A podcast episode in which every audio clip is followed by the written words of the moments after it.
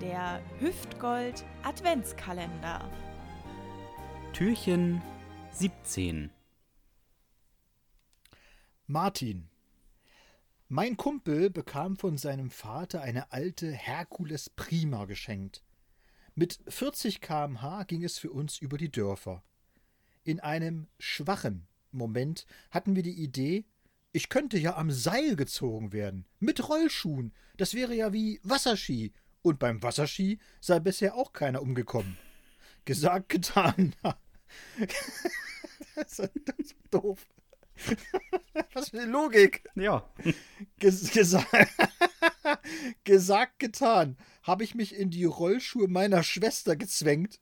Leider ging die nicht ganz zu, da mein Fuß so groß war. Bei Z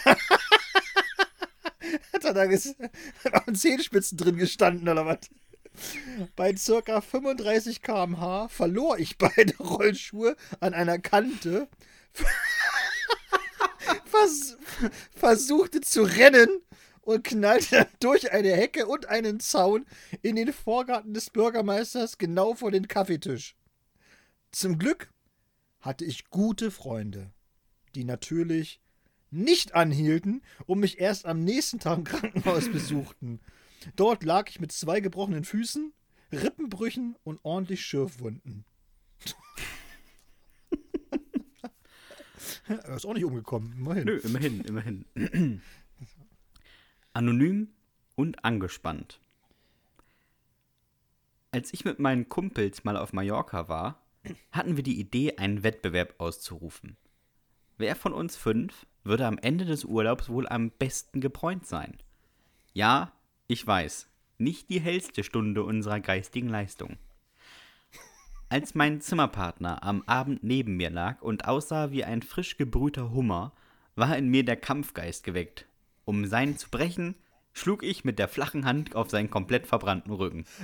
Oh, oh, oh, oh, wie gemein. Welch schöner Anblick doch der gelblich-weiße Abdruck einer Hand auf einem verbrannten Rücken sein kann. Am nächsten Tag wollte ich alles geben und fuhr nicht, wie die anderen, zum Strand, sondern in den Supermarkt.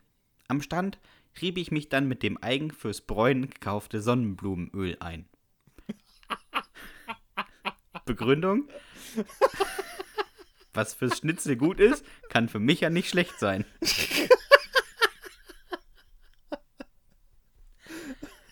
Die Nacht war die Hölle.